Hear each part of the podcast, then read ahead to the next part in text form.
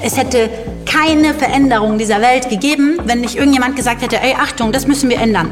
Manchmal muss man klare Kante zeigen. Das fordert die Gesellschaft ja auch. Klare Kante gegen rechts heißt es doch zum Beispiel immer. The world is waking up. Change is coming, whether you like it or not. Die Welt ist in Aufruhr. Doch Aktivistinnen geben Hoffnung. Du hörst ganz schön laut. Den Veto-Podcast mit Ninja Lagrande und Steven Anpalagan. Wir stellen Menschen vor, die für Veränderung etwas riskieren. Hallo und herzlich willkommen zur letzten Folge des Veto-Podcasts Ganz schön laut vor den Sommerferien. Heute soll es um Meer und Wellen gehen, doch es wird eine raue Folge, denn ich begrüße heute den Seenotretter Dario Speigi aus Hamburg. Wenn andere in den Ferien ans Mittelmeer fahren, meinen sie damit mediterrane Genüsse mit Strand und Erholung. Darius aber wechselt von seinem Job als Hafenschiffer in Hamburg zum Kapitän von Rettungsschiffen. Viele Wochen jedes Jahr navigiert er über das Meer und hält Ausschau nach überfüllten Booten, die Europa so lange ignoriert, bis sie untergehen. Er leistet gemeinsam mit Crews privat, was staatliche Verantwortung wäre. Darius, ich freue mich, dass du heute dabei sein kannst. Erst vor ein paar Tagen bist du von Lampedusa zurückgekommen und jetzt erwische ich dich wo? Äh, ich bin wieder zu Hause. Ich bin in Hamburg. Ich musste heute schon den zweiten Tag wieder arbeiten, weil ab und zu muss ich ja auch Geld verdienen tatsächlich. Genau, aber ich bin gerade wieder glücklich zu Hause oder glücklich ist, also es ist mal ein bisschen seltsam zurückzukommen von solchen Einsätzen. Da fühlt man sich hier mhm. immer noch ein bisschen fremder, aber nee, aber genau. Ich bin zu Hause in meinem Wohnzimmer und freue mich auch dabei zu sein. Sagt man Hamburg? Ich bin ganz schlecht da drin zu wissen, wie man Sachen ausspricht. Das wirst du vielleicht noch öfter feststellen. das ist ja meistens so, ein, so, so, ein, äh, äh, so eine Eigenschaft von irgendwie Weltenbummlern, dass die irgendwann alle äh, Dialekte und Akzente durcheinander bringen. Mhm, seit wann bist du wieder zu Hause? Donnerstag. Also heute ist Dienstag und seit Donnerstagabend um neun bin ich gelandet. Seitdem bin ich wieder hier. Davor war ich zwei Monate unterwegs. Äh, was machst du als erstes, wenn du nach Hause kommst? Glücklicherweise steht eigentlich immer, wenn ich nach Hause komme, mindestens meine tolle Freundin und mein toller Hund am Flughafen und der Hund ist dann immer ein bisschen dominanter als sie, deswegen wird erstmal mit dem ein bisschen gekuschelt. Ja, und dann ja, nach Hause gehen, Schnäpschen trinken und erstmal die Ruhe genießen. Ne? Ich meine, das ist, finde ich, für mich ist das immer relativ wichtig, die ersten Tage, weil ich hatte die zwei Monate davor quasi nie ein Einzelzimmer, ich war nie alleine, es waren einfach immer Leute um mich rum. Also auch die Schiffe sind ja sehr klein, das ist ja ein sehr kleiner Raum, auf dem man dann mit mehreren Leuten unterwegs ist. Und ich finde es dann hm. ganz, ganz herrlich, ab und zu einfach mal ja niemanden um mich rum zu haben, auch nach ein paar Tagen. Hast du das auch manchmal, dass du, wenn du dann nach so einer langen Zeit alleine bist, dass du dann zwar in so einem Zimmer bist und alleine bist und niemand um dich herum hast, aber trotzdem noch so Phantomstimmen hörst? Hören Ärztinnen mit. ich weiß nicht.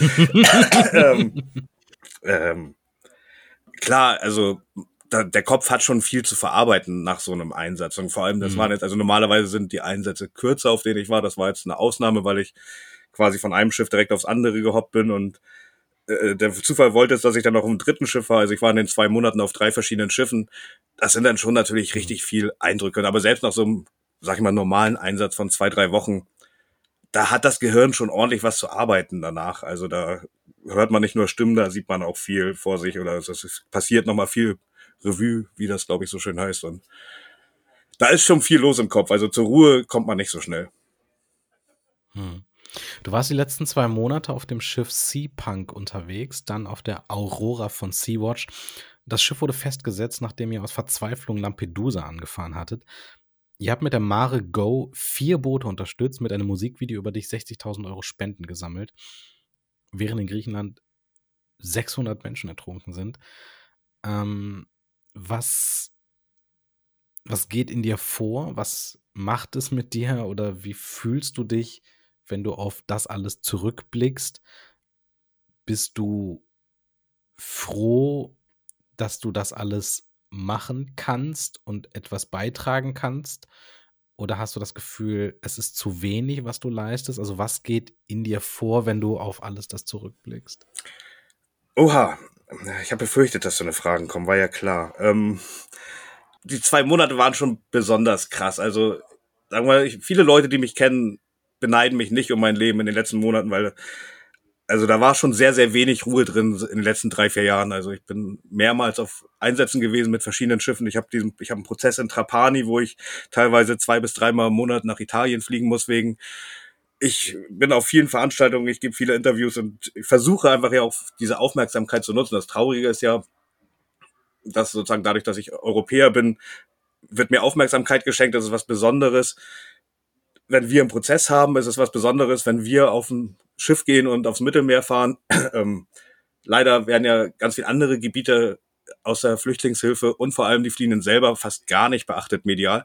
Und ich versuche dann eben wenigstens deren Stimme so ein bisschen zu sein oder zu verstärken.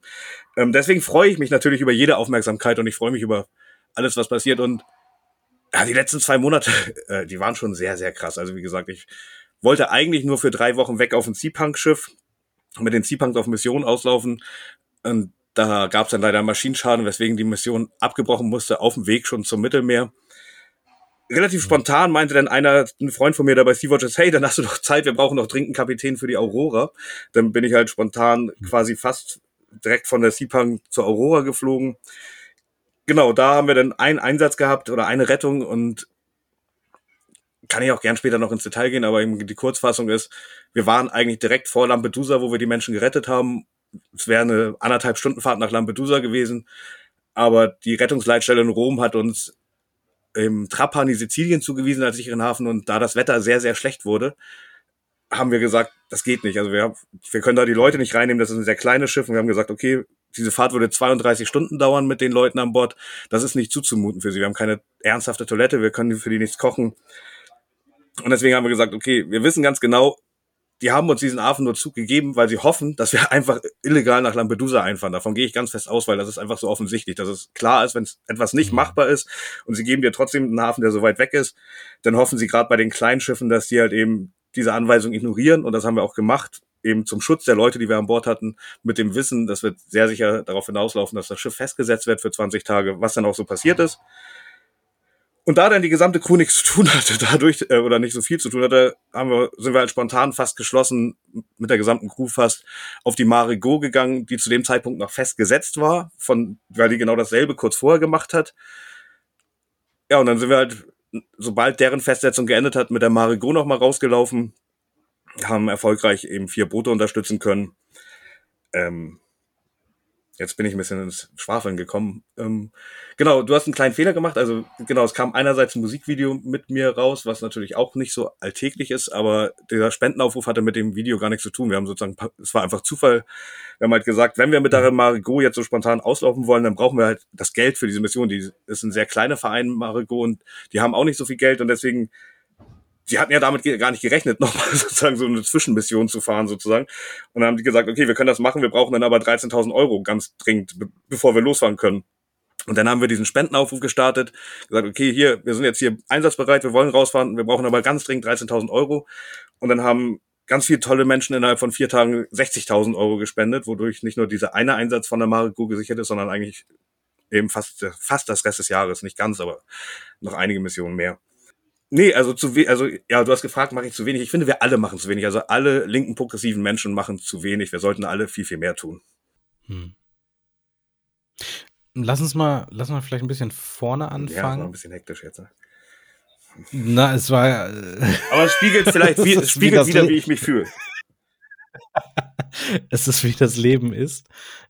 Wie bist du denn Seenotretter geworden? Naja, ich bin links erzogen worden von meinen beiden Schwestern und ich war sozusagen, bin eigentlich seitdem ich lebe, kann ich fast sagen, linker Aktivist. Ich glaube, ich wurde mit zehn auf die ersten Demos mitgeschleppt und was Linke vor allem tun sollten, finde ich, ist solidarisch sein mit Leuten, die es wirklich nötig haben und das sind eben die Menschen auf der Flucht. Und 2015, 16 fing es an, dass diverse Freundinnen und Genossinnen von mir angefangen haben, auf der erst, glaube ich, auf der Balkanroute und später dann auf Lesbos für Fliehende zu kochen. Also das ist die No Border Kitchen und die sind immer noch aktiv. Die haben aber zwischenzeitlich wirklich Jahrhunderte von Mahlzeiten pro Tag ausgegeben an Menschen, die auf der Straße leben, die auf der Flucht sind. Und ich war da eben auch einen Monat auf Lesbos im Juli 2016 und ich hasse Kochen. Ich habe nicht mal einen Herd in meiner Wohnung. Ich habe wirklich, ich habe nicht mal ein Herd in meiner Wohnung. Ich hasse Kochen richtig doll. Und jedes Mal, wenn ich da diese riesen Reistöpfe gerührt habe, dachte ich, oh, Solidarität, eine gute Sache, wichtig, aber vielleicht kann ich ja was machen, was mir auch ein bisschen Spaß macht. ja, es ist egoistisch, ich gebe es zu, aber ähm, und 2016, 15, 16 gab es ja noch gar nicht so viele Schiffe, ne? Und mein Vorteil war, mhm. oder was heißt mein Vorteil, aber Sea-Watch waren ja so der erste, die erste deutsche NGO, die Seenotrettung gemacht hat. Mhm. Und die haben ihr erstes Schiff in Hamburg umbauen lassen. Und da ich seit 99 im Hamburger Hafen auf Schiffen arbeite und da eben den lieben langen Tag durch den Hafen fahre, habe ich dieses Schiff, also nicht nur war Sea-Watch medial in Hamburg sehr früh präsent, eben dadurch, dass das eben eine, also es war einfach einmalig und das erste Mal, dass jemand sowas gemacht hat. Aber ich habe dieses Schiff einfach auch dauernd gesehen, weil ich dauernd an der Wert vorbeigefahren bin, wo ich gesehen habe, dass es umgebaut mhm. wird und dachte am Anfang, ich dachte relativ schnell, ich würde da gerne mitfahren, aber habe schnell gedacht oder am Anfang gedacht, naja, das sind ja, die fahren ja zur See und ich bin ja Bindschipper und ich habe gar nicht die Qualifikation, um da mitzufahren. Habe mich dann schon klug gemacht, was Seeleute für äh, Lehrgänge machen müssen und, und für total viel Geld. Das hatte ich dann nicht. Deswegen hat mich das davon zum Glück im Nachhinein gehindert, weil ich dann später im Laufe des Jahres 2016 gelernt habe, was mir am Anfang nicht bewusst war, früher, also 2015 bis 18, 19 so, waren eigentlich alle NGO-Schiffe als Sportboot angemeldet. Und das heißt, mhm. es hat tatsächlich ein Sportbootführerschein See gereicht, um Kapitän zu sein. Aber eben auch für fast alle anderen Positionen brauchtest du keine Zertifikate. Das heißt, ne, was weiß ich, es waren früher, in den Schiffen waren immer total witzige, aber richtig coole, ich sag mal, nicht bös gemeint, Hippies von Bauwagenplätzen, die in den Maschinenräumen waren. Die kannten sich unglaublich gut mit Maschinen aus. Das waren Wunderleute, mhm. ne? Die konnten diese alten Dieselmaschinen reparieren und haben die am Laufen gehalten. Aber das waren nie Seeleute. Also die haben keine Zertifikate. Die dürfen auf keinem mhm. kommerziellen Schiff, dürften die als Maschinistin oder Maschinist fahren. Aber auf den NGO-Schiffen waren viele solche Leute. Ne? Also da wurde ja nicht, es wurde natürlich mhm. nicht blind ausgewählt, sozusagen, du, du sagst, du kannst das, sondern es wurde schon geguckt, ob jemand da eben die Qualifikation hat oder es wurde lange mit den Leuten geredet und genau, aber auf jeden Fall hat ein Sportbootführerschein See gereicht und als ich das festgestellt habe, dachte ich, okay, dann, dann, okay, so Schiff fahren, das kann ich so ein bisschen und ich, weil meine Intention war gar nicht am Anfang Kapitän zu sein oder überhaupt habe ich gar nicht drüber nachgedacht, welche Position. Ich dachte, okay, mit Schiffen kenne ich mich aus. Da werden Leute gebraucht, die sich mit Schifffahrt ein bisschen auskennen und dann habe ich mich halt eben ja beworben und war dann einen Monat später dann im November 16 schon das erste Mal auf der Juventa aber gar nicht als Kapitän. Ich war gar nicht so, also das, das, das warte, warte mal ganz, ja. warte mal ganz, also es gibt Binnenschifffahrt, es gibt Sportschifffahrt und es gibt die Schifffahrt zur See. Das sind die drei äh, großen Themen. Genau, also ich persönlich würde jetzt sagen, Sportschifffahrt ist keine Schifffahrt, aber das ist ein anderes Thema. Aber genau, okay. also, also jetzt beruflich getrennt ist das Binnenschifffahrt und Seeschifffahrt. Also ich habe eine Lehre gemacht, ich darf mhm. auf Binnengewässern, auf Kanälen darf ich Schiffe eigentlich alles fahren, was er fahren kann und macht das auch seit eben 99. Und mit dem Meer kenne ich mich eigentlich gar nicht aus. Also das Meer ist für mich total, also die Elbe kenne ich wirklich wie die sprichwörtliche Westentasche. Und auf dem Meer ist immer so, zwei Wellen kommen von vorne, eine kommt von links, eine kommt von rechts, was soll das? Und dann ziehen da Wellen aus und dann muss ich den Wetterdruck angucken und oh Gott, das ist ganz schrecklich auf dem Meer eigentlich. Okay. Und, und, und du hattest aber einen Sportschifffahrts- Schein. Ja, den kriegt man bei uns bei der Lehre dazu. Also die Lehre ist natürlich, oder was heißt natürlich, aber die Lehre ist anspruchsvoller als eine Sportbootführerscheinprüfung und deswegen mhm. kriegst du mit den Lehren und mit den Patenten für die, dass du gewerblich fahren darfst, kriegst du auch einen Sportbootführerschein so dazu. Okay. Und dann hast du dich befähigt gefühlt und hast gesagt, okay, dann, dann möchte ich mich da irgendwie engagieren. Und du bist dann auf der Juventa gelandet. Genau, die Juventa kleines Fischerboot, 36 mal 6 Meter, von dem Verein Jugend rettet aus Berlin betrieben. Und am Anfang, aber ich habe, also ich wäre fast tatsächlich bei meiner ersten Mission gleich Kapitän geworden, weil die ganz dringend einen gesucht hatten. Da hatte ich aber keine Zeit und bin dann eben eine Mission danach im November 16 eingestiegen und bin im Nachhinein ganz froh, dass ich nicht bei meiner ersten Mission gleich Kapitän war, weil ja, also ich war, also ich war Teil des Brückenteams sozusagen und habe diverse Jobs mitgemacht, aber eben vor allem eben eben das Schiff mitfahren. Also sozusagen das Brückenteam sind dann auch drei Leute, die in Schichtdienst sind, das einfach rund um die, über die Brücke besetzt ist.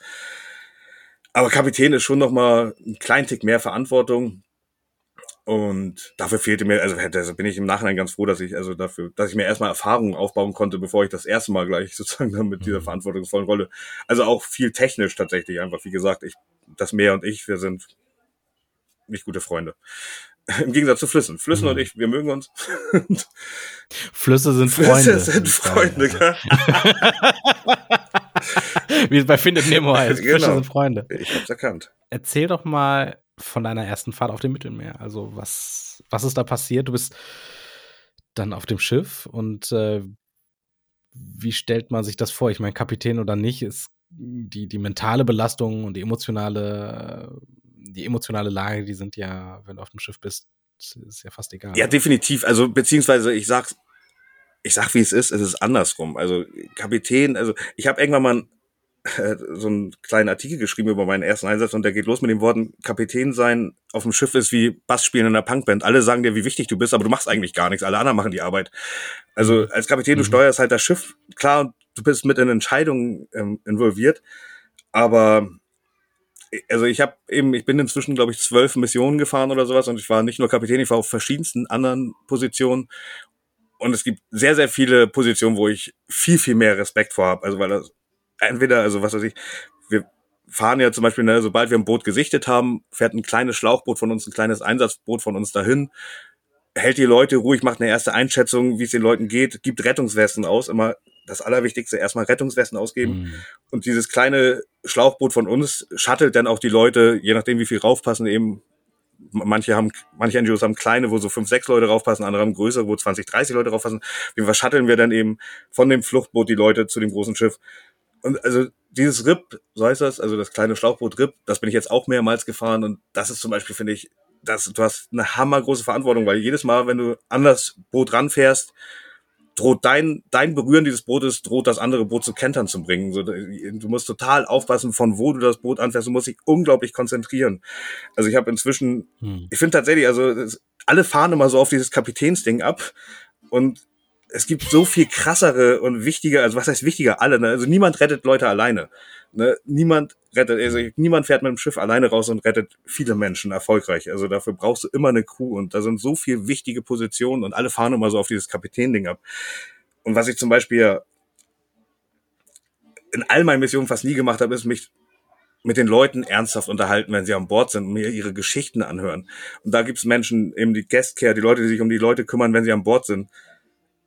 Das finde ich, das ist ein mutiger Job. Ne? Also sich von den Leuten, also dann sind das nicht mehr, also auf, selbst bei so einer Rettung, dann ist das immer noch alles ein bisschen abstrakt, weil du hast keine Zeit, mit den Menschen zu reden und nicht mit ihrer Geschichte auseinanderzusetzen. Aber wenn du sie dann an Bord hast, vor allem inzwischen ha- die Leute, wenn die nach Italien gefahren werden und so weit entfernte Häfen zugewiesen bekommen, du hast ja Leute ja teilweise zwei, drei, vier, fünf Tage an Bord und hast wirklich Zeit, dir ihre Geschichten anzuhören und also was die durchgemacht haben, das sprengt halt einfach jede Vorstellungskraft, was wir hier in Deutschland uns überhaupt vorstellen können. Ähm, aber ich komme schon wieder ins Reden. Wie ist das, auf so ein Schiff zu kommen? Also darauf kann man sich schlecht vorbereiten. Also ich meine, ich habe natürlich auch vorher so ein paar YouTube-Videos gesehen oder Zeitungsartikel gelesen. Das hat mich nicht darauf vorbereitet, das erste Mal live ein Schlauchboot 100 Meter vor mir zu sehen, wo einfach 120 Leute drauf sind, die einfach ganz genau wissen, also die gucken dich an und wissen, wenn du jetzt nicht da wärst, wäre ich wahrscheinlich in den nächsten Stunden gestorben. Das ist schon richtig krass. Und also auf meiner ersten Mission, es hat sich ein bisschen geändert, aber auf meiner, also da war das noch echt so, wir hatten, ich glaube, 700 Leuten habe ich geholfen. Also da war ich sozusagen nicht nur auf der Brücke, ich habe auch die Position gehabt, wo ich an der Reling stand und jedem Einzelnen an Bord der Juventa geholfen habe, den uns das unser kleines Schlauchboot gebracht hat. Und ich habe sozusagen 700 Menschen die Hand gegeben, damit sie eben von ihrem Boot runterkommen auf ein halbwegs sicheres Schiff.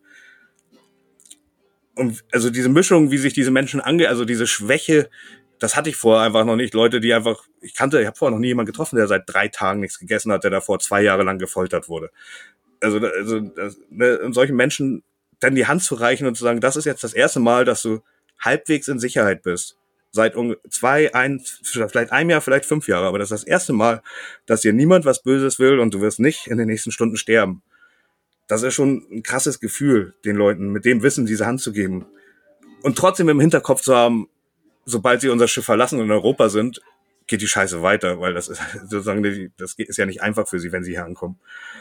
Und ja, einfach auch so ein Boot überhaupt, also das alles auf einmal, das so ein Boot zu riechen, das die ganze Situation wahrzunehmen und wir hatten auch gerade bei meinem ersten Einsatz, wir hatten das, dass uns ein großes Handelsschiff ein Boot gemeldet hat, was bei ihnen in Sichtweite war. Und sie haben gesagt, sie bleiben da, weil wir sehr weit weg sind. Und sie wussten, wenn sie weiterfahren, werden wir es sehr schwer haben, dieses Boot wiederzufinden.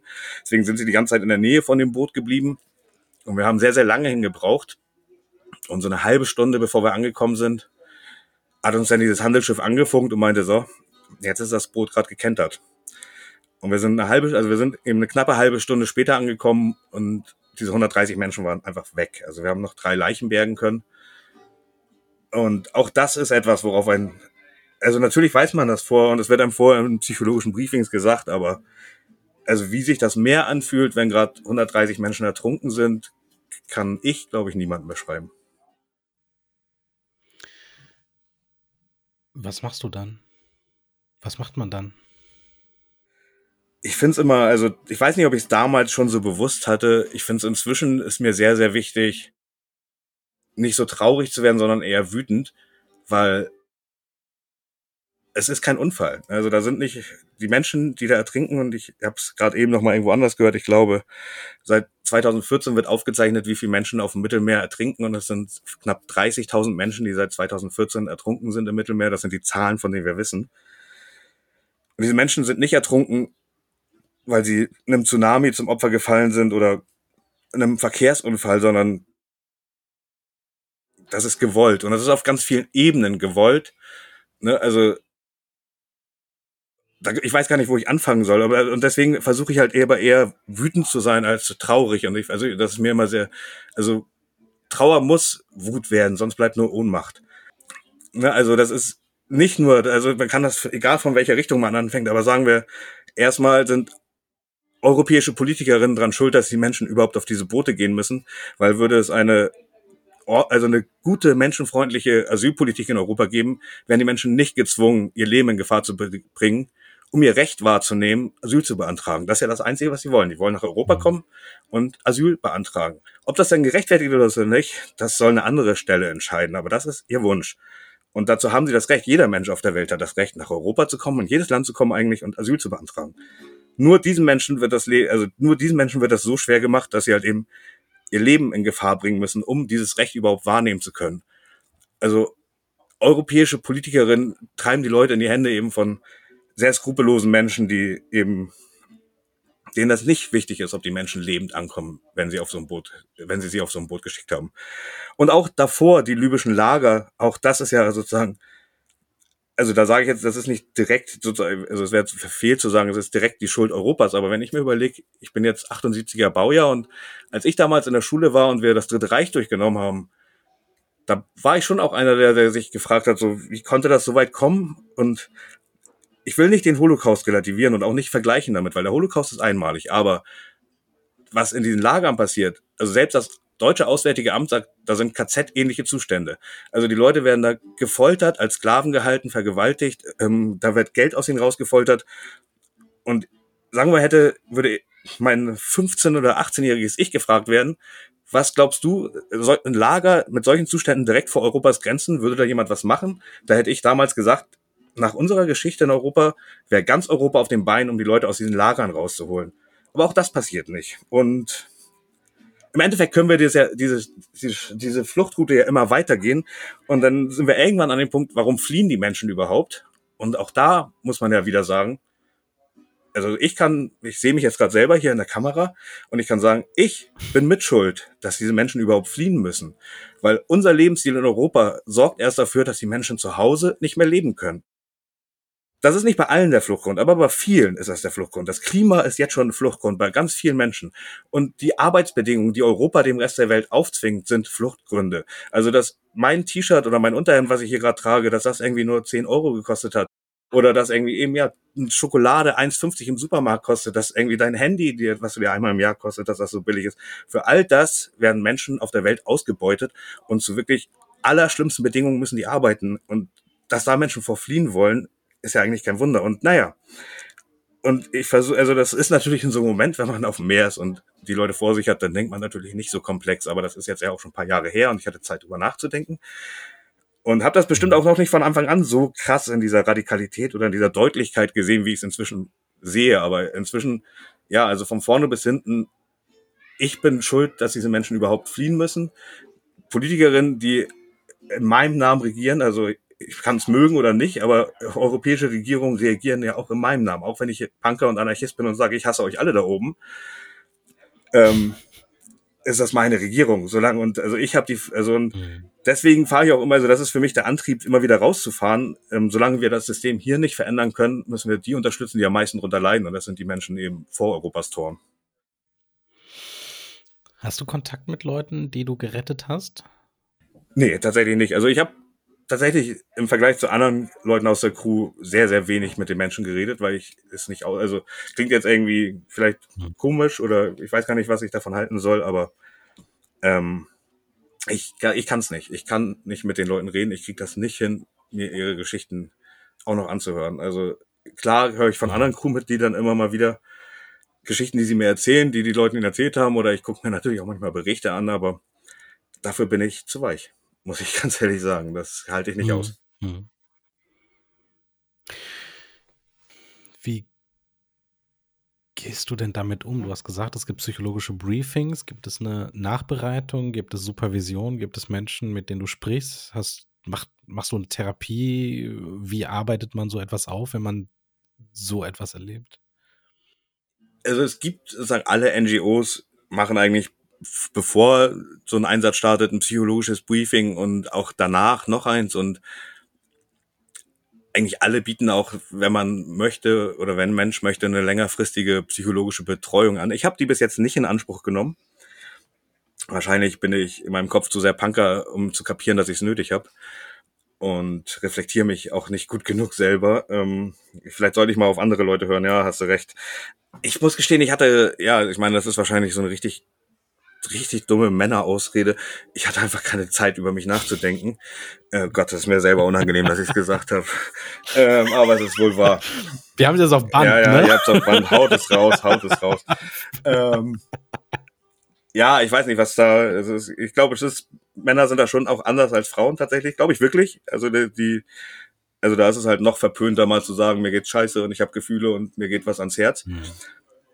Aber insgesamt unabhängig von Mann, Frau, glaube ich, die NGO-Szene achtet nicht genug auf sich oder die Seenotrettungsszene achtet nicht genug auf sich selbst. Also ich kenne da schon einen Haufen Leute, die das ganz schön mitgenommen hat oder mitnimmt und manche machen Therapie, manche nicht, manche besaufen sich, manche nicht, manche hören auf, manche machen weiter. Ich glaube, es gibt keinen richtigen Weg, weil, das hat, glaube ich, Adorno schon gesagt, es gibt kein richtiges Leben im Falschen.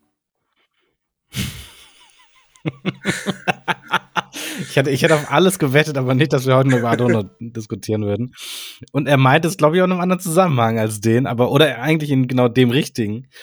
Hm, gibt es, kann man, kann man sowas wie eine Routine entwickeln, wenn es um Leben und Tod und Menschen und Ertrinken und all diese menschlichen Abgründe geht? Kann man irgendwann Routine haben, was äh, Seenotrettung betrifft?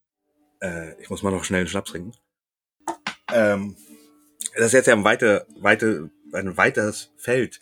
Also natürlich in den Arbeitsabläufen selbstverständlich. Ja, also wenn ich mir überlege, wie nicht nur ich, aber auch, also wenn ich vergleiche, wie alle NGOs und aber auch ich eben gearbeitet habe, 2005 oder 16, 17, 18, dagegen ist das jetzt alles viel professioneller. Also weil natürlich die, diese ganze Szene ist ja total jung, ne? wenn man sich überlegt, ja, 2015 hat ein Sea-Watch angefangen als erste, das ist jetzt gerade mal acht Jahre her. Und ja, selbst wenn man das jetzt, wenn man mich jetzt mit sozusagen Leuten, die das professionell macht, also Feuerwehrleute oder Rettungswagenfahrerinnen vergleicht, dann sind ja meine zehn Einsätze nicht viel. Ich meine, das ist der Urlaub von solchen Leuten. Die machen das einfach den ganz, das ganze Jahr. Und deswegen hm. würde ich mich, also immer, ich wäre weit weg davon, mich mit denen auf eine auf eine Stufe zu stellen an Professionalität, aber natürlich haben wir da eine Routine entwickelt oder auch eine Professionalität. Emotional gibt's glaube ich, keine Routine. Ich meine, emotional sollte, also eigentlich muss ich ehrlich sagen, jetzt nach dem dritten Schnaps, emotional sollte jede denkende Person in Europa im Ausnahmezustand sein. Also ich meine, was hier in Europa los ist, mhm. muss jemandem Angst machen, der nicht total verschlossen oder die nicht total verschlossen davon ist, was gerade passiert. Also ne, der, also der europaweite Rechtsruck, also das Klima ist am Durchdrehen, äh, Nazi-Chatgruppen bei der Polizei und jeden Tag ertrinken Menschen und erfrieren äh, auf der Balkanroute und also es ist immer so doof, weil die, diese sogenannten Schwurbler oder Corona-Leugner, die haben einem dieses ganze Wording so ein bisschen kaputt gemacht. Aber eigentlich sind wir ja, also wir sind ja schlimmer als 1984 das hat beschrieben beschreiben können. Also mhm. wenn irgendwie von der Leyen oder sonst wer irgendwie nach diesem großen Unglück in Griechenland gerade, wo über 500 Menschen ertrunken sind, da stehen und sagen, oh Gott, das tut uns so leid, das ist ja, also Krieg ist Frieden, Frieden ist Krieg. Also das ist, das ist einfach so absurd. Solche Leute, die verantwortlich mhm. dafür sind, was da passiert, die ganz genau wissen, was da passiert, die wollen, dass das passiert. Und dann stehen die da mit großen Kulleraugen und sagen, oh Gott, wie schrecklich, es sind 500 Leute ertrunken. Dabei ist ihnen das scheißegal, wie viele Menschen ertrinken, weil sonst würden sie was ändern. Mhm. Ja, beziehungsweise es ist ja es ist ja auch Frontex, was die Leute ans Mittelmeer wieder zurückschiebt, Pushbacks macht, äh, teilweise auch die Menschen in Gefahr bringt. Ich glaube, wir haben sogar diese libyschen äh, Lager mitfinanziert oder die sogenannte äh, Küstenwache da äh, sogar mit ausgebildet. Also ich glaube, an den Zuständen tragen wir nicht nur mittelbar, sondern sogar unmittelbar äh, Verantwortung. Definitiv. War gerade, habe ich gerade, ich, ich bin ja gern bei Twitter noch. Äh, ich sag's ungern laut und es ist inzwischen sehr verpönt und es ist auch, also es ist seit Herr Allen das übernommen hat, auch echt anders mhm. geworden. Also doof. Ähm, aber ich mag es immer noch so ein bisschen. Das ist meine Jugendliebe, sage ich mal, bei den Social Medias. Davor war ich bei sowas mhm. nie. Ähm, ich, ähm, aber ich habe vorhin auf jeden Fall gerade kurz einen Tweet gesehen von einer netten Seite, die hatten zwei Überschriften, eine vom 7. Juli diesen Jahres und eine vom 11. Juli. Ich glaube, die vom 7. Juli war EU-Kommission deckt auf, total viele kriminelle Menschen infiltrieren die libysche Küstenwache und die von vier Tage später war halt äh, EU feiert große Feier mit der libyschen Küstenwache, weil sie ihnen zwei neue Schiffe zur Verfügung stellen. Es, es ist schlimmer als 84. Das ist wirklich absurd. Es hätte einem keiner geglaubt. Das, was zurzeit da draußen los ist, ja, das hätte einem, das wäre im Roman eindeutig übertrieben. In, für die Realität auch. Darius, kennst du unseren Podcast? Äh, oh Gott, oh, nein. Ich finde das völlig unmöglich, dass du deine Zeit mit äh, Seenotrettung verbringst und nicht mit der mit, mit, mit, mit unserem Podcast, den du in Dauerschleife hörst. Aber das ist vielleicht umso besser, weil du nicht weißt, was jetzt kommt. Wir machen nämlich Spiele. Oh Gott. Ich trinke noch einen Schnaps. ja, ja, Schnaps. pass auf. nee, ich, ich muss aber also zu, für mich zu mit. eurer Verteidigung, ich, ich habe tatsächlich noch nie einen Podcast in meinem Leben gehört. Also nicht einen einzigen. Ich glaube, ich habe inzwischen bei sechs oder sowas war ich als Gast und selbst die habe ich mir im Nachhinein nicht angehört, weil. Das ist kein Problem, das schneiden wir alles später raus. Das, äh, Bitte das ganze Spiel. Egal was, wir, wir spielen jetzt aber nicht Völkerball, oder? Ja. Das ist seit Rammstein ist es vorbei. Nee, es heißt alles auf Zeit. Ich stelle dir äh, mehrere Fragen und wir haben eine Minute Zeit und du musst so schnell antworten, wie es geht. Sehr langsam ja? antworten, wenn es sein muss. Ja, pass auf.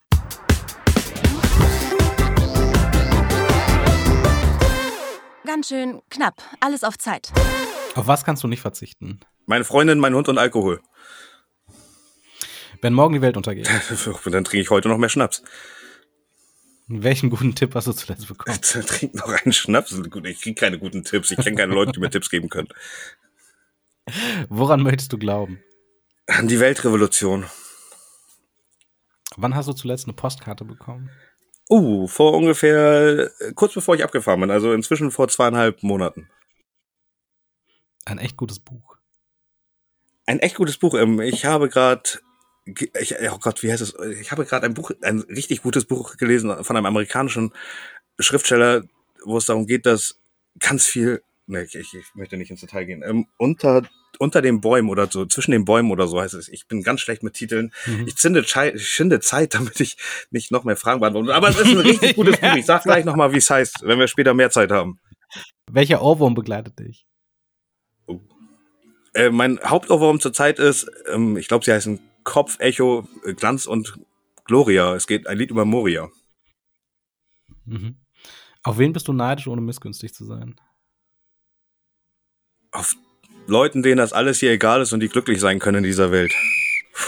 Ich habe dir sogar noch ein paar, paar, paar, Sekunden geschenkt, weil du ja schon irgendwie beim dritten Schnaps bist. Da finde ich, kann man noch 10, 20 Sekunden dazu bekommen. Ähm, du hast es gerade gesagt, Menschen bei der Feuerwehr, Polizei, Katastrophen, die werden gefeiert, dass sie andere Menschen retten. Und du rettest auch Geflüchtete auf dem Mittelmeer. Du holst sie von kenternden Booten an Bord. Und Du stehst jetzt aber davor vor Gericht. Dir drohen 20 Jahre Haft. Warum? Was ist da passiert? Also meine Einwortantwort wäre Europa. Ähm, aber ich sehe in deinen Augen, das genügt dir nicht. Ähm, also erstens, also mal ganz also mal ganz überall, ich will gar nicht gefeiert werden, aber das ist ein anderes Thema. Ähm, weil, ja, also ich halt, naja, egal. Also es gibt keinen Grund, eigentlich Leute wie mich zu feiern, weil das möchte ich auch nochmal, ne, also ich nutze mal die Chance, dass vielleicht ein paar Leute zuhören, aber wir auf den Schiffen sind total sicher. Also ich meine, wir gehen total gut ausgerüstet für zwei, drei Wochen auf ein Schiff mit total viel Nahrungsmitteln und wir sind total gut gesichert. Und wenn wir in Not kommen, dann kommt innerhalb von zwei, drei Stunden jemand. Das ist eigentlich nicht besonders mutig, was wir machen. Also was mutig ist, ist, auf so ein Boot zu steigen, was völlig überfüllt ist und du traust dich eigentlich nicht drauf, aber du weißt hinter dir, das alles ist schlimmer hinter dir und bevor du das alles weiter erlebst, gehst du auf so ein Boot. Das ist mutig. Oder auch, also verschiedenste Aspekte von Flucht sind mutig. Ne? Also so ein 16-jähriger Knirps, der beschließt, ich gehe nach Europa, um Geld zu verdienen, um meine Familie zu ernähren. Ey, Hut ab. Hut mhm. ab. Oder wer von den Leuten hier wird das dann machen? Ich meine, hier gibt's auch Leute, die scheiße gehen. Wer geht mhm. dann sagt dann hier mit 16, ich riskiere mein Leben, ich, ich, ich hänge alles, ich lasse alles zurück, um dafür zu sorgen, dass meine Familie ein bisschen was zu essen hat. Ähm, ich habe vergessen, was deine Frage war wie es dazu kommt, dass du jetzt vor Gericht stehst und 20, 20 Jahre Haft drohen. Ja, da war ja noch nebenbei. was. ich dachte, falls du es vergessen hast, erinnere ich dich einfach mal wieder dran.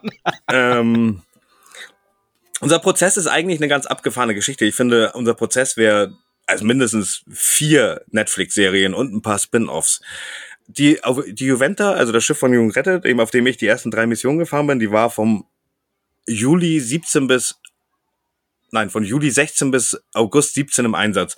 In dieser Zeit haben sie 16 Missionen gefahren, verschiedene Crews und haben fast 14.000 Menschen gerettet. Was wir nicht wussten, dass im September 16, also schon zwei Monate nach dem ersten Einsatz, haben Ermittlungen gegen uns angefangen. Und allein die Geschichte ist schon für sich, finde ich, eigentlich ein echt, wäre einen eigenen Podcast wert, würde ich mal sagen. Also vielleicht True Crimes oder sowas. Ähm, war das, war das diese Zeit bei, von Salvini? Vorher. Also es ging los ein bisschen vor Salvini. Okay. Also da Salvini, also die Ermittlungen gegen die Juventa fingen an, als eine sozialistische Regierung an der Macht war in Italien. Mhm. Und sozusagen eben so zwei Monate nach dem ersten Einsatz, also als alles noch neu war und niemand hatte eigentlich eine Ahnung, was auf, also wie, also das Mittelmeer war für alle neu, für die Akteure da. Und mhm. auf einem anderen NGO-Schiff war es also die großen NGO-Schiffe also die großen NGOs, sowas wie Ärzte ohne Grenzen und Save the Children und sowas, die haben immer Schiffe geschartert, komplett. Also, ne, die kleinen NGOs haben Schiffe gekauft, wie Sea-Watch, Jugend rettet und so, die haben ein kleines Schiff sich gekauft und haben das komplett mit Freiwilligen betrieben. Die großen haben Schiffe geschartert, wo dann ein Teil der Crew, die mitgescharterte Crew war, sozusagen wie Chauffeurinnen oder Chauffeure. Ähm, und mhm. diese großen NGOs, die hatten dann auch oft Wachleute mit an Bord und auf einem dieser großen Schiffe war halt eben im September 16 ein Wachmann, und der hat so ein paar Fotos gemacht von dem Einsatz von der Juventa und hat beschlossen, das sieht irgendwie verdächtig aus. Was auch immer ihn dazu veranlasst hat, eben bei seinem allerersten Einsatz, das erste Mal, dass er da unten ist, zu sagen, das und das sieht verdächtig aus. Hat er ein paar Fotos gemacht und der hat dann eben verschiedene Polizeibehörden angeschrieben und meinte, hey, ich habe da was Heißes entdeckt, die NGOs, die benehmen sich verdächtig und hat da eben diese Fotos, wo eigentlich nichts drauf zu erkennen ist, mit angehängt an diese E-Mails und hat dann, finde ich, berechtigterweise eigentlich von keiner Behörde überhaupt eine Antwort bekommen. Ähm, bis er diese E-Mail auch an Salvini geschickt hat. Salvini hat sich dann, der war schwer begeistert von dieser Info, hat sich kurz danach Nein. mit diesen Menschen getroffen. Okay. Und hat dann dafür gesorgt, dass diese, das war insgesamt eine Gruppe von, ich glaube, drei Leuten, dass die halt im Laufe der nächsten Jahre oder der nächsten Zeit immer wieder auf NGO-Schiffen waren und eben dort mhm. angefangen haben, die NGOs auszuspionieren. Ab da, wo Savini denn die Macht dazu hatte, hat er dann sogar verdeckte Ermittler auf den Schiffen eingesetzen lassen, die eben die NGOs ausspionieren lassen sollten. Und im Laufe der Zeit wurde dann ja zum Beispiel auch die Juventa, also die Brücke der Juventa wurde verwandt und auch diverse andere Schiffe wurden verwandt und es wurden Büroräume von NGOs verwandt, es wurden Gespräche zwischen Anwältinnen und Klienten abgehört, es wurden Journalistinnen abgehört, es wurde sogar ein Priester abgehört. Also die, die Akten zu unserem Fall sind fast 30.000 Seiten und 400 DVDs mit Audioaufnahmen. Und es haben fünf verschiedene Behörden gegen uns ermittelt innerhalb von fünf Jahren. Und das alles fing halt an, weil irgendwie äh, ja, so ein komischer Wachmann von der Security-Firma beschlossen hat, die Juventa macht da anscheinend komische Sachen. Daraus entstanden ist eben ein riesiges Ermittlungsverfahren. Über fünf Jahre wurde gegen mindestens 21 Menschen ermittelt. Auf jeden Fall sind 21 Menschen jetzt in Trapani angeklagt worden. Davon vier ehemalige Juventa-Mitglieder. Und der Vorwurf ist hauptsächlich erstmal, also der Hauptvorwurf ist Beihilfe zur illegalen Einreise. Und mhm. darauf droht in unserer Konstellation in Italien eine Höchststrafe von 20 Jahren Haft und ich glaube 13.000 Euro pro Person, der dir geholfen hat, einzureisen. Und naja, äh, da könnte ich schon wieder meine alte Leier spielen. Beihilfe zur illegalen Einreise. Es ist nicht illegal. Ich sag's noch einmal langsam für alle, die nicht so gut hören. Es ist nicht illegal, nach Europa zu kommen und Asyl zu beantragen. Das ist keine illegale Einreise. Vielleicht hört's ja der Staatsanwalt in Trapani, ich glaube nicht, aber genau. Das ist der Vorwurf. Und ja, es ist ein unglaublicher Krimi und es ist einfach total verrückt, diesen Prozess zu haben. Und also mir macht er richtig viel Spaß, muss ich sagen. Das klingt immer ein bisschen seltsam, aber also weil wir geben uns ganz viel Mühe. Wir haben uns relativ am Anfang, als sie gesagt haben, oder als wir erfahren haben, dass gegen ehemalige Crewmitglieder der Juventa ähm, ermittelt wird, haben wir gesagt, okay, ich habe es vorhin schon mal gesagt, also ähm, wir sagen, okay, wir, wir sind uns klar, wenn wir so einen Prozess haben, dann werden wir Aufmerksamkeit bekommen. Und wir werden diese Aufmerksamkeit nutzen, um über Sachen zu reden, die sonst nicht so in den Medien landen. Mhm.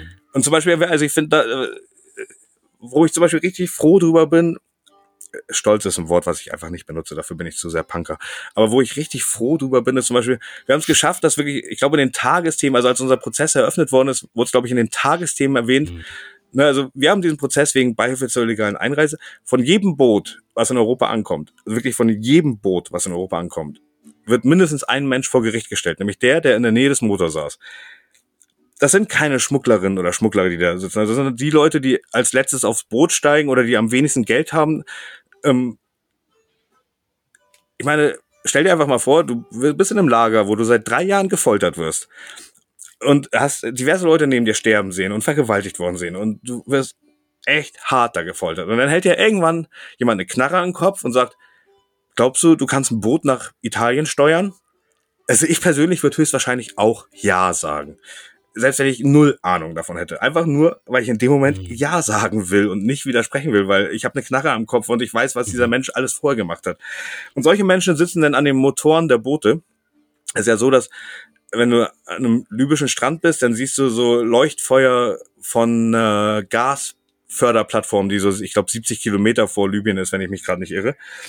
Und die Schmugglerinnen oder die Leute da am Strand sagen halt den Leuten auf dem Boot, siehst du die Lichter da? Das ist Europa. Bis dahin musst du es schaffen.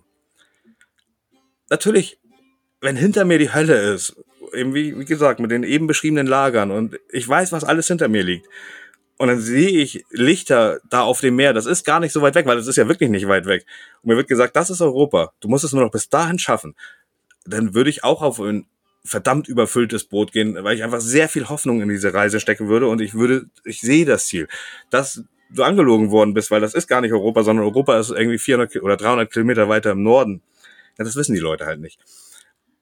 Ähm, auf jeden Fall, genau, was ich eben, weswegen ich gerade über sie rede, ähm, ja, wir haben es geschafft, dass wegen unserer Pressemitteilung, wegen unseres Prozessauftaktes wurde in den Tages, in der Tagesschau erwähnt, dass seit 2014 über 2500 Menschen in Italien verurteilt worden sind, wegen genau desselben Vorwurfs wie wir, nämlich Beihilfe zur illegalen Einreise. Nur, dass das eben Fliehende selber waren, die komplett gar keine mediale Aufmerksamkeit haben. Und das freut mich denn. Und diesen Prozess für sowas nutzen zu können, freut mich. Und wir haben ja noch viele mhm. andere Sachen gemacht. Also wir haben ja, wir haben ja gerade eine Verfassungslage eingereicht, die leider abgelehnt worden ist. Aber wir versuchen immer und überall so viel wie möglich zu sticheln und so viel wie möglich unsere Punkte zu platzieren. Und dass, dass dieser Prozess ist, um es mit Monk zu sagen, ein Fluch und ein Segen. haben wir neben Monk auch noch, ne, haben wir neben Adorno auch noch Monk verarztet.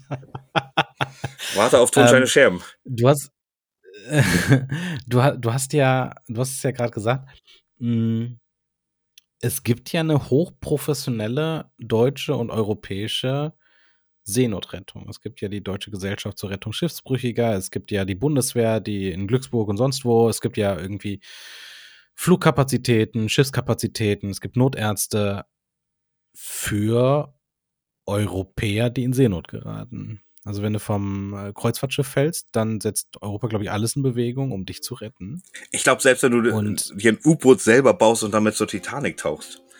Und dann, dann gibt es, glaube ich, keine technische Maßnahme, keine, ähm, keine Werkzeuge, kein, kein Hilfsmittel, kein Geld, äh, was nicht in Bewegung gesetzt wird, um dich zu retten. Und die anderen werden ja effektiv ertrinken gelassen, beziehungsweise da wird die Rettung behindert. Ich habe ja eine Theorie, warum das so ist. Aber vielleicht ist es ja ganz falsch und es ist ein super komplizierter, komplexer Prozess und es ist ganz anders, als ich mir denke. Warum ist es so, dass wenn du an der Nordsee kenterst, nimmt dieser Staat seine Bundeswehr, seine Polizei, seine Wasserschutzpolizei, alles, was er hat, den DLRG, die kommen alle irgendwie in so, ein, in so eine Kiste und werden losgeschickt, um dich zu retten. Und warum ist es so, dass an der europäischen Außengrenze die Leute willentlich und wissentlich sterben gelassen werden und die, die die Rettung organisieren, werden auch noch angeklagt? Ich meine, wir sind uns beide klar, also ich meine, ich bin der Punk, du bist der Intellektuelle. Also, Das sagst du so in deinem jugendlichen Ähm, Leichtsinn. also Nur weil ich ein Hemd trage. Guck, das reicht in meinen Augen. Da, da kannst du, da, da siehst du den Unterschied. In meinen Augen reicht das. Ähm, ich glaube, die Antwort ist eigentlich erschreckend traurig. Ich glaube, die Antwort ist ein Wort, nämlich Rassismus. Und mehr ist es tatsächlich nicht. Das ist, also ich finde es tatsächlich, also ich finde es selber ein bisschen schockierend, dass es so simpel ist im Endeffekt. Also, also wie gesagt, ich beschäftige mich jetzt schon seit 2016 mit diesem Thema und ähm, ich bin nicht so gewohnt, mich intellektuell mit Sachen zu beschäftigen, sei dazu gesagt im Voraus. Im Gegensatz zu dir. Auch das schneiden, auch das schneiden wir auch raus. du, du trägst ein Hemd. ähm, und du gehst bestimmt auch so in Restaurants, wo Tischdecken liegen. Ähm, Putz mir sogar die Zähne. Ähm, das war übrigens auch eine der Sachen, die mir sehr aufgefallen ist. Bei meiner, ich habe es ja während, du hast vorhin gesagt, was meine erste Mission, also was mir da so aufgefallen ist. Und ich habe 700 Mhm. Leuten Menschen oder 650 Menschen oder sowas an Bord der Juventa geholfen bei meiner ersten Mission. Sie hatten alle, ein, also manche ein ganzes, manche ein zerrissenes T-Shirt an. Sie hatten alle eine, so eine Shorts an. Keiner hatte Schuhe, niemand hatte Schuhe, niemand hatte irgendwas. Das einzige, das aller einzige, was eine Person, also nicht alle, sondern eine von diesen 650 Personen dabei hatte, war eine Zahnbürste. Auch das finde ich, also das war für mich beeindruckend. Auch wenn ich es irgendwie vorher wusste, aber das eben so live vor sich zu haben, dass eben, du hast halt von verschiedenen Booten, ja, eben knapp, ja, 650 Leute oder sowas und die haben einfach nicht mal mehr was dabei. Die haben keine Schuhe, die haben keine lange Hose, die haben eine Shorts, ein T-Shirt und ja, eben eine Zahnbürste. Weil du gerade Zähnebürsten gesagt hast. Ähm, Hm. jetzt bin ich schon wieder ins Labern gekommen und habe auf deine Frage. Ich, ich kann mir mal deine Fragen nicht merken, wenn ich ins Labern komme. Was war deine Frage? Ja, meine Frage war ja ursprünglich, warum es so ist, dass Ach ja. Ha. wir unsere Infrastruktur nutzen, um Europäer zu retten, aber alles behindern, um Nicht-Europäer nicht Genau. zu. Und- zu retten die die Und ich habe gesagt, die Antwort ist so simpel wie banal und so traurig wie erschreckend, äh, nämlich Rassismus. Und ich glaube, es ist so. Weil, ja genau, ich habe nämlich, ich wollte gerade anfangen zu erzählen, wie viel ich, äh, im Gegensatz zu, zu meinen vorherigen Aussagen, wie viel ich drüber nachdenke, was mir eigentlich so widerfährt oder was eigentlich so passiert auf der Welt. Und ich habe letztens tatsächlich genau über dieses Thema, also dieses, wieso ist es eigentlich so vielen Menschen in Europa egal, wenn sie die ganze Zeit hören, dass Leute ertrinken, also die Leute sterben. Und das sind, also ich meine, es ist schon schwer, sowas, das kann ich verstehen, es ist schwer, so Nummern zu Menschen zu umzuwandeln. Also du liest eine Nachricht, 20 Menschen, 50 Menschen, 500 Menschen sind ertrunken. Das ist eine Zahl. Hm. Sich das vorzustellen, das sind vielleicht die 20 Leute, mit denen ich in einer Klasse war, oder das sind die 500 Leute, die in meiner Straße wohnen, oder also das, also diese fünf, diese Zahl zu Menschen zu machen, ist relativ schwer. Das kann ich schon verstehen. Aber trotzdem erklärt das ja nicht die, diese komplette Ignoranz gegenüber diesem Thema. Und dann habe ich so ein bisschen in meinem Punker-Gehirn ein bisschen, so ein bisschen rumgewühlt und dann fiel mir so auf, na ja, so vor zehn Jahren wusste eigentlich jeder. Ich glaube, jeder, der das oder die oder der das wollte in Europa, wusste, dass, und das ist, glaube ich, immer noch so, 25.000 Menschen pro Tag verhungern. Jeden Tag. Jeden Tag verhungern. 25.000 Menschen auf dieser Welt. Und es macht uns nicht so wütend, dass wir jeden Tag auf die Straße gehen, sondern es macht uns eine Zeit lang traurig, es macht uns eine Zeit lang betroffen, aber es macht uns, also was bringt die Menschen dazu, wirklich wirklich mal so emotional zu werden, dass es heißt, ich halte das hier nicht mehr aus und ich kann das nicht mehr mitmachen. Ich kann das nicht mehr unterstützen. Und 25, 25.000 Tote pro Tag haben nicht gereicht. Und auch eben sozusagen, wenn man jetzt ein bisschen weiter zurückgeht und die Apartheid in Südafrika oder die Sklaverei in Amerika, mhm. Es kommt nämlich, weil ich, du hast mich gerade nach dem Buch gefragt und in dem Buch, was ich gerade gelesen habe, ging es viel um ähm, die Lynchmorde gegenüber schwarzen und BIPOC-Leuten in Afrika von Weißen. Und mhm. alle wussten das, alle haben es mitbekommen. Und also die, die Leute wurden also auf übelste Weise hingerichtet in der Öffentlichkeit. Und das war den Leuten egal. Also, also das, und, und, und ich bin mir das so, also so in, in diesem Ausmaß tatsächlich ein bisschen erst durch dieses Buch bewusst geworden, habe ich das Gefühl. Also, wie egal es Weißen ist, wenn nicht Weiße nicht nur einfach sterben, sondern elendig krepieren, auf Elend, also leiden, gefoltert werden. Moria, ne? Moria, also dieses Camp, alle wussten, ganz Europa wusste von diesem Camp. Es gab, es gab BBC-Berichte, wo vier bis 15-Jährige davon erzählt haben, wie sie sich umbringen wollen. Ich mag Kinder wirklich nicht, gar mhm. nicht. Aber wenn mir ein Zehnjähriger erzählt, er will sich umbringen, also dann gehen sogar bei mir die Alarmglocken an. Und wie, mhm. also, und und die Frage ist nicht, also das ist, das finde ich ist ein ganz großer Fehler, den sowohl ich, aber auch viele andere linksdenkende Menschen machen, ist zu sagen, dieses, wie konnte Europa da hinkommen, sondern eher die Frage ist, wie konnten wir, wieso sind wir nicht früher aufgesprungen und haben verhindert, dass Europa weiter so ist, weil das ist keine neue Entwicklung, sondern das, das ist europäische Tradition. Das Weiße, nicht Weißen dabei zugucken, wie sie verrecken.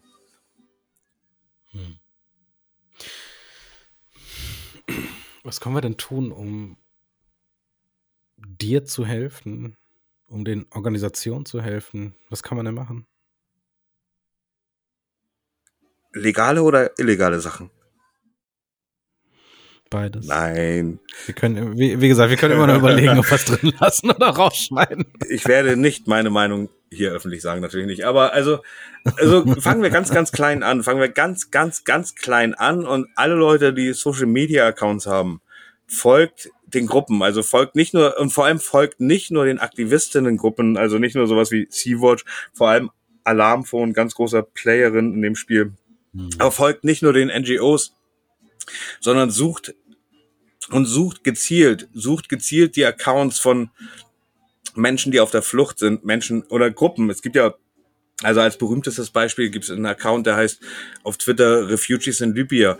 Und das sind selbst organisierte Gruppen von Menschen, die auf der Flucht sind. Sucht deren Accounts oder ihr haltet die Augen offen, folgt diesen Accounts und tut ihnen Gutes. Also es ist gar nicht, also das klingt auch immer so banal, aber tut den Accounts Gutes und den Accounts Gutes tun heißt nämlich nicht nur, das ist, glaube ich, ein großes Problem der Linken. Die Faschos haben das besser drauf.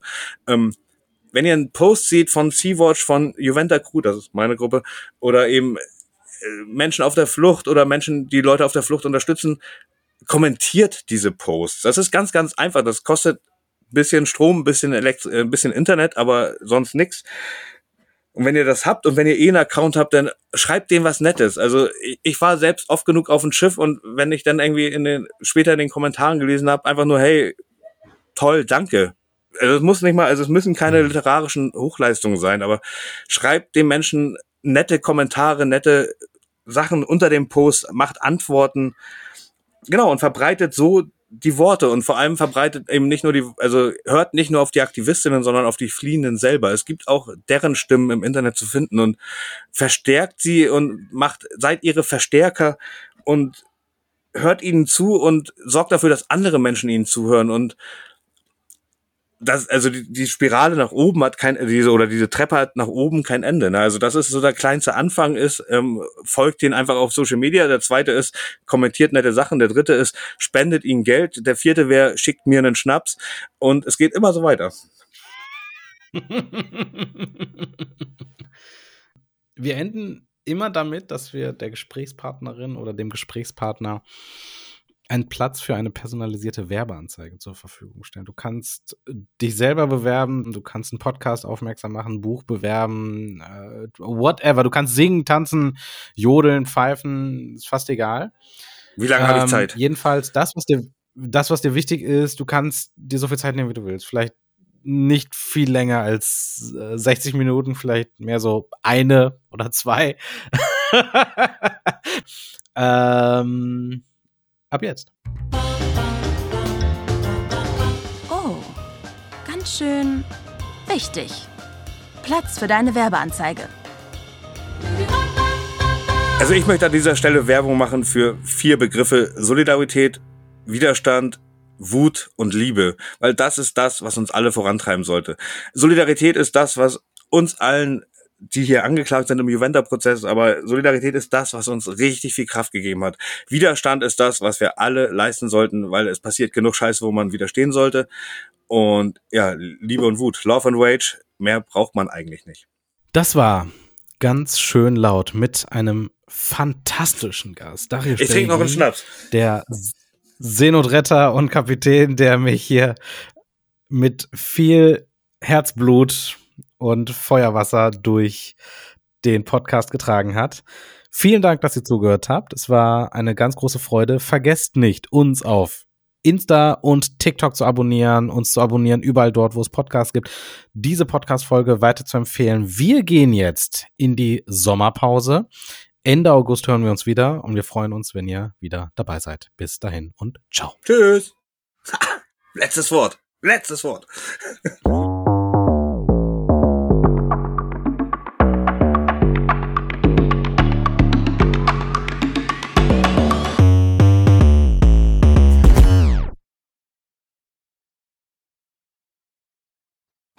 bist du noch da? Dann bis bald. Du hörst ganz schön laut den Veto-Podcast. Alle zwei Wochen. Überall, wo es Podcasts gibt. Und bis dahin, folgt uns auf Instagram und TikTok.